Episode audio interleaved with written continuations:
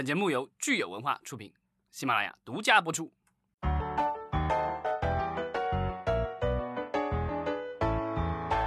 欢迎收听新一期的影视观察，我是九千。大家好，我是石溪。今天我们节目呢又请来了一位非常重要的嘉宾，请他跟大家打个招呼。大家好，我是老马。嗯，马导。对，马导是一位纪录片的导演。其实我们今天这期节目呢，就是呃跟马导一起来聊一聊这个纪录片这个内容。呃，其实纪录片，我相信跟我们节目往常谈的这个院线电影也好啊，或者是电视剧也好，相对来说还是一个比较小众的这样的这么一个内容哈。那我们为什么会想到呃聊纪录片呢？呃，一个最主要的原因就是，呃，我个人比较喜欢看纪录片儿。当然，一个呃大的原因还是这两年，呃，随着新媒体视频平台的起来，在新媒体平台上面的记录内容也开始越来越火爆了。比如说像前两年的，呃，我在故宫修文物，然后包括人生一串儿，呃，再早一点在呃电视媒体平台，大家。呃，很古早的一些记录内容，比如说像故宫系列，然后还有是《大国崛起》这些，相信大家虽然没有看过，但是肯定都听过。嗯，所以简单说，今天这期节目就是九千加带私货。对的。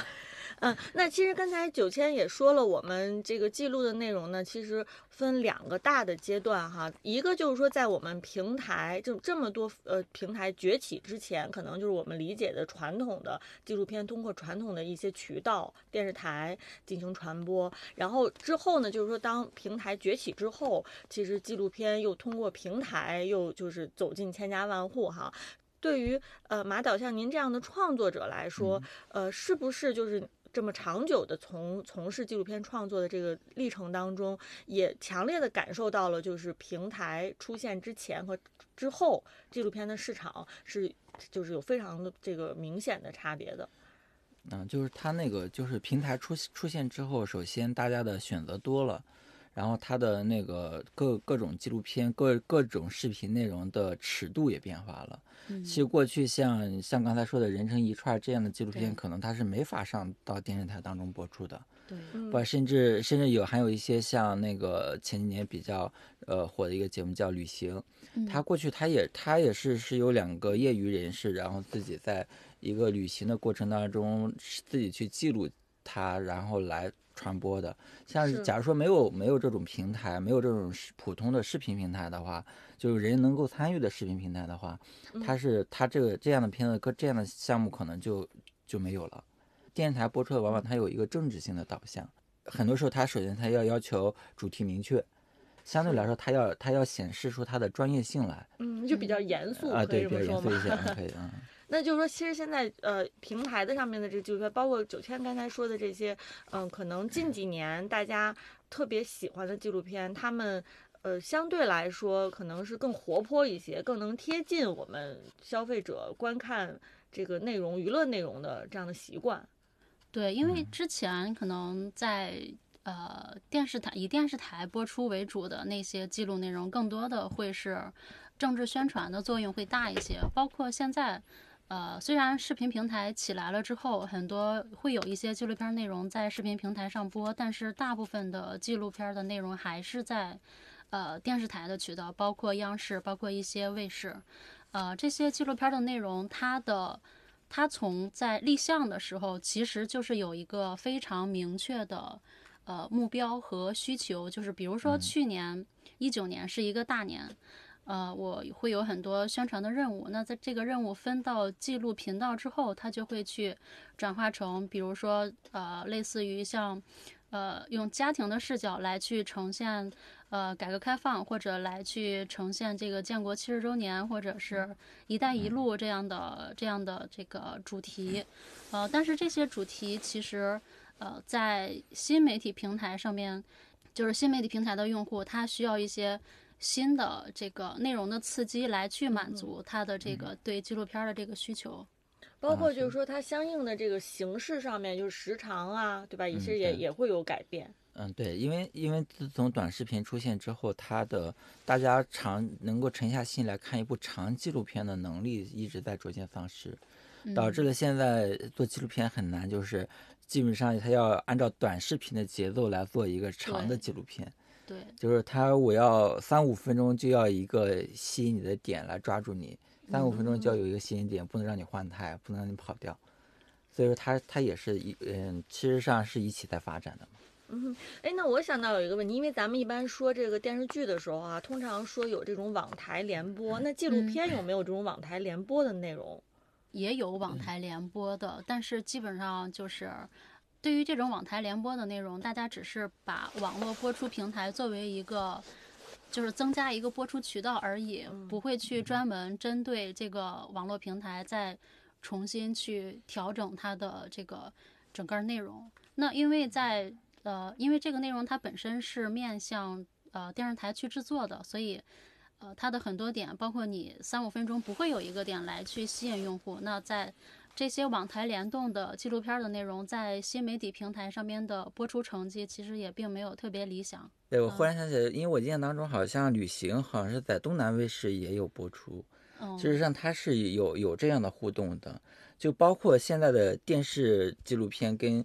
现在我们所看到的做得好的网络的纪录片，基本上都是由电视媒体人出去做的。对，它是没有，它中国是没有这样的一个，呃，实际上就是电视的纪录片人把网把互联网的这些呃节目在承包着在做，而不是说是互联网这些人是忽然之间出现，他不是的，他完全是从他是经过电视来培养出来的，包括当年那个，呃 就是就是光线传媒传光线传媒当年他嗯它出来了好多人都去了优优酷，然后爱奇艺这样的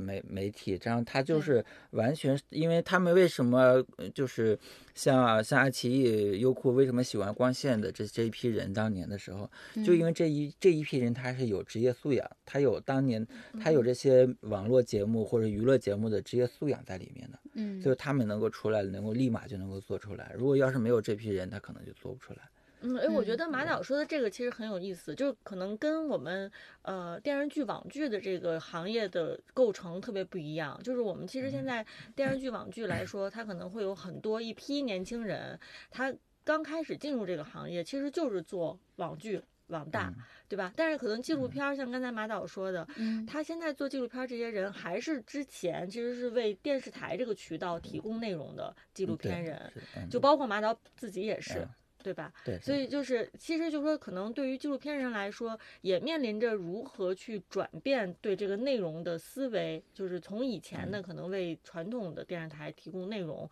到现嗯在怎么样能够为新兴的互联网以及互联网受众提供他们喜欢的内容。哦，我这里看到一个例子，就是，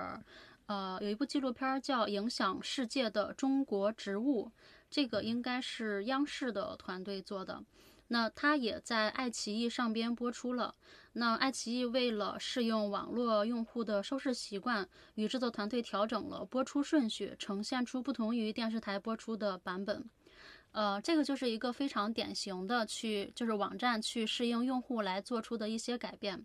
呃，包括这部呃纪录片，它的在视频呃视频平台的这个呃收费模式也是非常不一样的。呃，以往可能大家对于内容的采购就是直采，我一呃一次性呃付给你这个采买费，但是这个呢，它的呃这个商业化就是用了分账的形式。我看到数据说，第一个月的分账收入破百万。呃，对纪录片的内容，我觉得应该会是一个不小的成绩了。嗯那以马导你的经验来说，嗯就是你理解现在平台对于创作者是有什么样的要求？就是你们怎么跟平台进行互动？呃事实上，我们这些纪录片人在长期在电视媒体下，他受到长期的压制的。然后他是有很多东西，他想要去创新，想要去做，他没有，他是很难实现的。嗯，这时候你给我一个缺口，然后我也许我就，呃，就完全是放开的。因因为我记得当年，其实像这种东西的话，它很容易就是还有一种模式，就是说是，说是可以，呃，可以几个招一批新的学生，然后这批新学生来提供新的方、新的想法和新的创意，然后，呃然后有一个那个主编，然后他来把握这个方向。嗯。然后他来把握，这时候他就可以融合在很多的新的想法，实际上他呃有很多的呃很多的一些需要创新的节目是往往这样的一个途径在在做哦是比较是比较那什么的，就。是由行业资深的老师来去把控大的方向，然后就对。呃一线执行，就是用年轻的力量来去呃不执行。是这样的，他可以找上五个助理编导，然后哦这五个助理编导一起开会，呃，那我我想知道的就是说，我们现在在给平台提供内容的时候，那有一些，比呃，我觉得是有几种模式哈，嗯呃是不是？比如说是有，呃，跟平台聊之后，平台出命题，然后我们根据平台的命题去做；还有一种就是，呃。呃，纪录片创作团队自己提案、嗯想命题，然后提案给平台，然后问平台愿不愿意为此投资。还有一种是不是可能是纪录片团队自己先通过其他的渠道融到资，把片子拍出来，嗯然后最后再呃销售给平台，是不是纪录片也是有这样几种跟平台合作的方式？嗯、是的，就是大部分都是这样的一种方式。嗯然后，然后有有的纪录片可能就是某些导演特别喜欢某某种渠道，嗯嗯，就是特别喜欢某种话、某种某种话题，他所以说他想要，他觉得这这是一个好东西。那么，因为纪录片它它是一个稍纵即逝的一个东西，如果今天这个事情过去了，我就再也拍不到了。嗯所以说他需要，就哪怕在在他没有资金的情况下，他也许他迅速的去抓到这些画面。嗯然后他就要先去做出来，他要先去，至少先先要拍下来，他不会，我很难说是我我要等你怎样怎样的。然后，然后有一，他是有这样的一呃一个方式，还有一种就是，我就等你拿钱，你拿我拿到钱了，我开始才开始动。嗯所以其实纪录片可能跟我们说的影视剧的创作有一点不一样，就是刚才马导说的，有的时候可能我提案完了，我钱拿到了，我想拍的已经拍不到了，是吧？所以可嗯。能其实纪录片人要承担更大的风险，很多时候，因为你要为了嗯。抓到当时的那个抓那个现场，抓到嗯这个内容，你就必须要自己先想想尽办法把它拍下来，然后再说这个东西有没有可能是有回报的。嗯，对，是的，这实 实际上一个纪录片，它一个好的纪录片，往往它是拍摄周期比较长的，可能是比如说周浩拍棉花糖拍了八年，然后一个纪录片是要几年几年的去做，它不是说是我今天碰到一个事情，嗯，就是它它是它是从就是一个故事一个故事的，它我也许拍了一百个故事，然后我实际在用到片子里面可能就用了十个，是嗯。那这种就是以创作者为核心的这样的项目，会担心这个它的商业回报吗？在拍的嗯创作过程当中会，会想到说，哎，嗯那我这个片子拍出来之后，我要怎么样把这个东西推推给市场？我能得到嗯什么样的商业利益？呃，除除非我假如说要求商业回报的，就是说是你给我一个命题，我按照你的命题在做，这样的事儿完全嗯是靠商业回报的。像有的可能它不是靠商业回报，而是靠我就要想我我现在发现这样的事情，我就想把这个事情记录下来。然后这个事情可能是中国是中国两千年到二到二二零一零年之间这十年中间的一个很大的一个一个内容。然后他在他的他对他能够完全呈现出当这十年的中国的经济的变化，或这十年当地的这些人文生态的变化，或者说是某一个群体的生生存现状是怎样的。嗯所以说他他我要做这样的事情的时候，我也许就不要求我我在做的时候，也许不想那么多的回报，因为因为这个回报是很难很难去讲的。你只有把片子做好才有回报，你做出来，甚至有可能你做完了做好了，你也没有回报。嗯嗯，这个可能是更多是针对于一些比较硬核命题的这种嗯呃纪录片的内容，但其实对于呃娱乐消费，就比如说像美食这种纪录片儿的内容，它的呃商业化变现更多的还是有一点类似于呃综艺节目的这种商业化，就是我去做内容植入，呃去做这种呃广告的展现，就比如说像。呃，人生一串儿的第一季，它是有一个只有一个总冠是达喜一个胃药，呃，然后第一第一季播出之后就非常的火爆，那第二季招商就没有问题了，就招了大概四五个大的品牌进来，从总冠到行业赞助都非常多，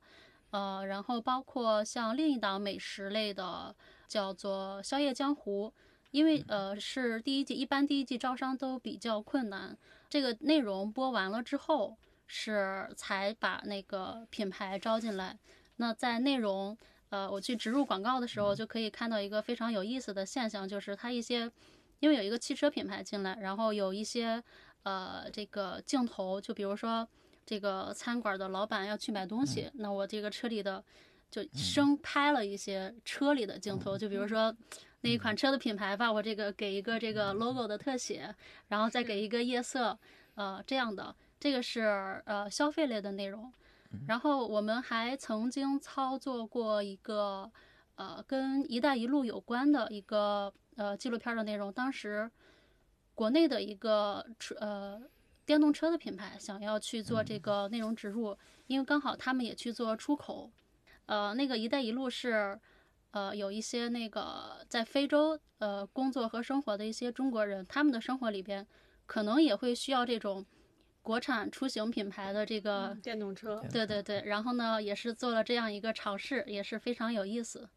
是我听出来了，就是其实九千首先是美食类的 综艺节目，这个记录节目的重度消费者。对对。那我们其实就拿美食这样的这个题材来说哈，就是对于纪录片创作者来说，呃，马导，你觉得就是美食的这个类的美食类的纪录片经历了哪些阶段，就是最后才出来了说像人生的一串儿这样的，就是大家全都知道、全民消费的这样的内容？其其实。其实美食节目它是一个，就是自从自从陈小青导演，然后他他做了《舌尖中国》之后，实际上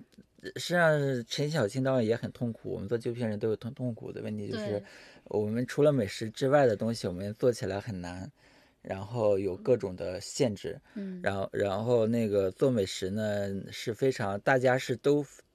呃，衣食住行嘛，然后这种东西都是大家都是喜欢吃的。现在现在你看，所有几乎我们在网络在网络平台上看到纪录片，大多数都跟吃玩相关。对，因为就是接受起来是最没有门槛的。呃，对，这它首先它门槛是一方面，另一方面是这是一个当下的这种娱乐娱娱乐的一种方式，就是大家实际上现在的人可能活着好像唯一的。很大的一个一个诉求就是我要吃的什么一些，我要玩的怎样。实际上，大家这是一个娱乐娱乐方娱乐方式改变的一个情况。同时，这样的节目呢又没有风险，嗯，然后那个还还可能会有广告的植入，然后有很好的收入，所以说大家都喜欢做这样的节目，然后这样的节目也比较容易火。你看，像一般像像我记得，呃，我我看有的那个古墓类的，现在也也是会比较。吸引会比较吸引人，其实这种也也也是这样的嘛。像我在故宫修文物这样的片子为什么会火呢？就是因为平时很多文物我们是见不到的，然后呢，他这种嗯，他这样的话一下子就能够看到，呃，原来这些文物在这些人手上是这么玩的。嗯，它其实是一种奇观的展现。嗯，对，奇观。其实我在故宫中修文物跟那个跟跟那些古墓类的呃节目实际上是差不多的。嗯嗯。像我在故宫修文物，其实它是开创了一个呃一个纪录片的拍摄的方式，因为过去的纪录片可能都是呃修文物的话，往往都是放在那里直接摆，然后像像我在故宫修文物是嗯就是导演边跟他说话边跟他聊天，然后让他把把内容再说出来一点点，是这么长期的在在整个过程这么拍拍出来，然后把里面的内容的讲述然后带出来。过去可能这些东西都是靠解说词，靠靠什么东西来来来呈现出来。是，其实就是说是呃传统的这样的好像专题片说教式的这种文化的内容，现在逐渐已经发展到像我在故宫修文物这样，它可能有一种新的形式，让大家更容易接受。嗯，对，它其实它换了换了一种内容，还是原来的内容，只不过换了换了一种讲述方式。其实除了刚才两位说到的这些大家人尽皆知的节目哈，呃，包括他们背后的创作团队，除此之外，你们觉得还有哪些是就是资深的纪录片的内容提供者，或者说创或者说创作团队，对我们整个中国的纪录片行业发展其实起到了非常重要的作用？可以给大家介绍一下。其实说到纪录片的话，可能可能最早一最早一批可能就是全国的各个地方电视台的一一批纪录片人出来。来对这个纪录片的发展起了很大作用。比如说像康建宁啊、梁碧波呀、周浩啊这些人，嗯然后到后来央视成立了东方时空，然后然后就有了时间呀、还有那个呃陈萌啊，然后他们在做的一些纪，他们相当于这两个人培养了中国的呃九十两千年之后的这一大批纪录片人，基本上都是从这两个人手上出来的，培养了很大一批人嘛，说明他们他们对纪录片的行业的整个奠基起了很大的作用的。再往后的话，可能就是像凤凰的台长刘春去了搜狐视频那边之后，在搜狐视频做了很多项目，然后也、也给这个纪录片行业也有很大的发展。嗯，搜狐其实很有意思啊，它其实是我们国内的视频平台最早崛起的这样一个平台。呃，我其实是没有想到说它在纪录片方面也是对行业影响这么深远。嗯，因为它有很多尺度大的内容，然后一一步步都出来了。因为它做的比较早，主要是它是早，然后它最早在尝试这些事情。你想，像过去的话，像像爱奇艺啊、优酷啊，他们都没有，包括土豆，他们都不会，他们都不是内容的制造商。嗯，搜狐是比较早的，要自己在做自制造商。是，然后我记得那时候他们还都要，那个时候对对对网络节目的评价可能就是要三俗。然然 然后就是网络平台刚刚呃兴起的时候，对，呃对，就是要以三俗的角度来说明这个社会，呃，来说明一个高雅的东西。他嗯要他要以三俗、以黄、以以，我记得当时说是以黄、以什么的这种东西来、哦来来把这个呃三三俗内容来把这个东西来说的非常具有具有那个哲学哲学的领领域，或者说是对人权对什么的要要要讲到。就是他，他是一个很，他要求很高的那时候，就是你如何要把这些高雅东西融合在里面来讲出来，因为这样大家听着才有趣嘛。就搜狐视频这个算是起了个大早，赶了个晚集，这两年就已经，好吧，掉队了哈。对对，那就是那再往后，其实应该我们其其他的视频平台起来之后，嗯嗯、目前有哪些团队你们觉得是我们值得关注的？他们做了很多有趣的、优秀的内容。我觉得我最近在看的一个纪录片儿叫做《但是还有书籍》，是在 B 站播出的五集的一个跟书有关的一个纪录片儿。然后我特意去找来了他的那个制作团队是叫小河文化，然后总导演是叫罗颖鸾吧，应该是挪挪。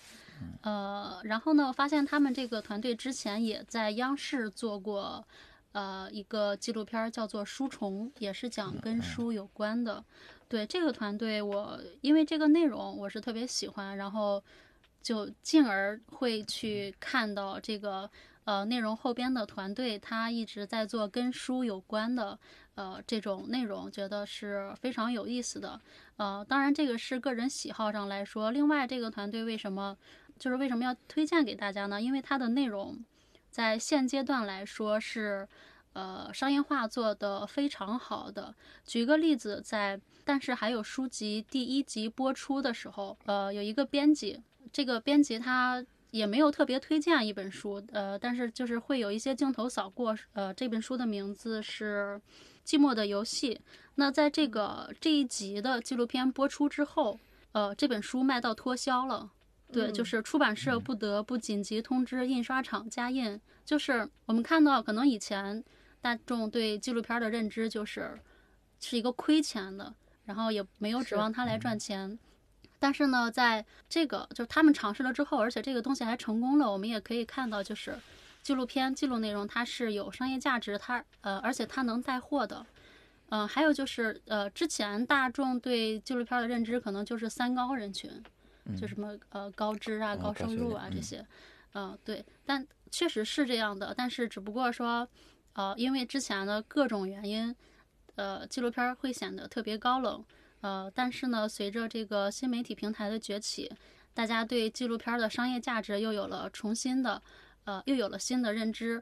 呃，这个认知就是在这个这个团队做的内容上面得到了印证。我觉得会是对未来的这个。呃，纪录片会是一个非常好的影响吧？但是我觉得，就是像这两年有一个新的趋势，我不知道对于纪录片创作者来说是不是一个冲击，就是好像因为短视频的崛起，所以我们其实人人都变成了一个记录者，就是大家都在记录自己的生活，对，是吧？那对于可能我们专业的纪录片创作者来说，这样的一种新的市场的趋势，对你们有冲击和影响吗？嗯，冲击影响应该不大。短视频它做出来的片子，它没法说是纪录片，它它没法记录。其实纪录片有很大一个一个一个作用，它是要讲要讲出一个人生的道理来，或者说是一些它有一些思想内容在里面。像像人世间这样，人人间世是吧？人间世。然后像像他这样的纪录片里面，他可能是要讲人的生死观的。嗯，就是他其实其实一个纪录片好的一个纪录片导演的话，他应该是阅读量非常大的，他要看很多的书籍，然后他要看到每某某一个环境的某一个环境下的话，他需要去考虑这个这个里面可能对人生的感感悟，他需要考虑出来。而不是说是完全的记录，你要记录完之后，你最后你要如何把这个你要想表达的思想，或者里面本身传递的传递的价值观也好，传递的东西也好，你如何传递出来嘛？嗯，所以其实纪录片是相对来说，它还是一个门槛非常高的这样的一个创作过程，是吧？它要求就就是说，首先这个深度要一定要有深度，然后有意义，有一定社会的叫什么引导意义，社会引导意义。所以就是说，呃，我觉得我们其实可以聊一聊这几年大家关心的或者是特别喜欢的纪录片，可以推荐给我们的听众，让我们听众也去关心、关注一下纪录片内容。呃，其实我一直觉得之前的凤凰大视野，凤凰卫视有凤凰大视野，他做了有呀小差不多接近二十年的纪录片了，对，然后非常老牌嗯，对，非常老牌。然后它里面的每一些一些历史一些。主要它是讲建国之后，讲那个民国到当今现在的一些事情，然后实际上它记录了整个社会的发展，它是记录的每一个时代的特点，每个时代的呃故事都讲述的比较好。我觉得这是一个非常值得看的一个纪录片。所以马导给大家推荐的其实是整个这个栏目，是吧？大家可以搜这个栏目的名字，然后找你喜欢的这个喜欢的历历史历史点，然后或者话题点去看。嗯然后还比如说还有一些那个像像我的故宫修文物也是一个很好的纪录片，还有旅行。其实旅行的话，你会发现他们能里它里面除了这种猎奇性的东西，它里面对这种人生的感悟还是很多的。特别是梁红这个人，他他的感悟太，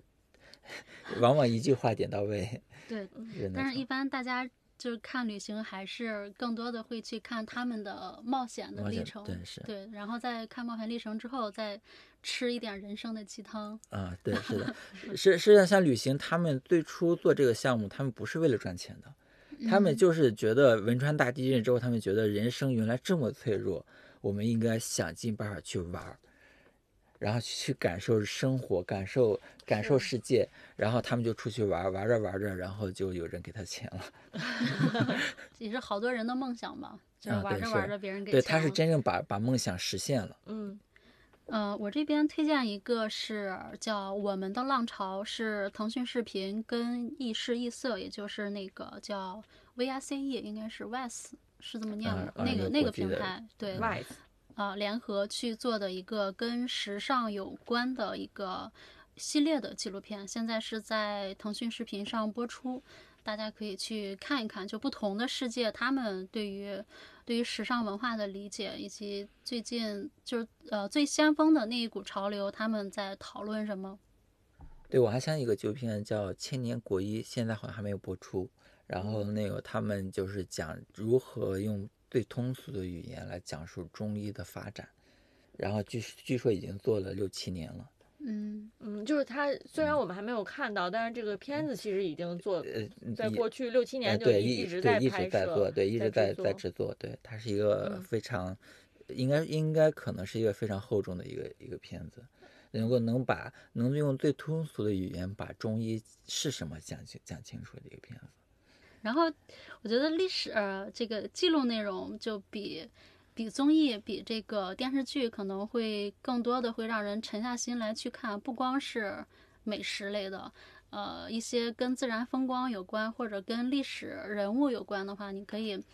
呃让人在休息的时候还能够学到一些知识，这个是非常我觉得非常好的一个东西。嗯，其实听两位聊，我就是感觉特别有冲动，想进入到纪录片创作的这个领域哈。所以就是想问马导，就是如果是对我这种就是还没有就是是这种想想进入到这个纪录片创作领域的新人来说，你有什么建议？其实所有东西都是要多看嘛，然后你看完之后，我记得当初我们做娱乐节，就他们做娱乐节目的人的时候，都是要扒片子的。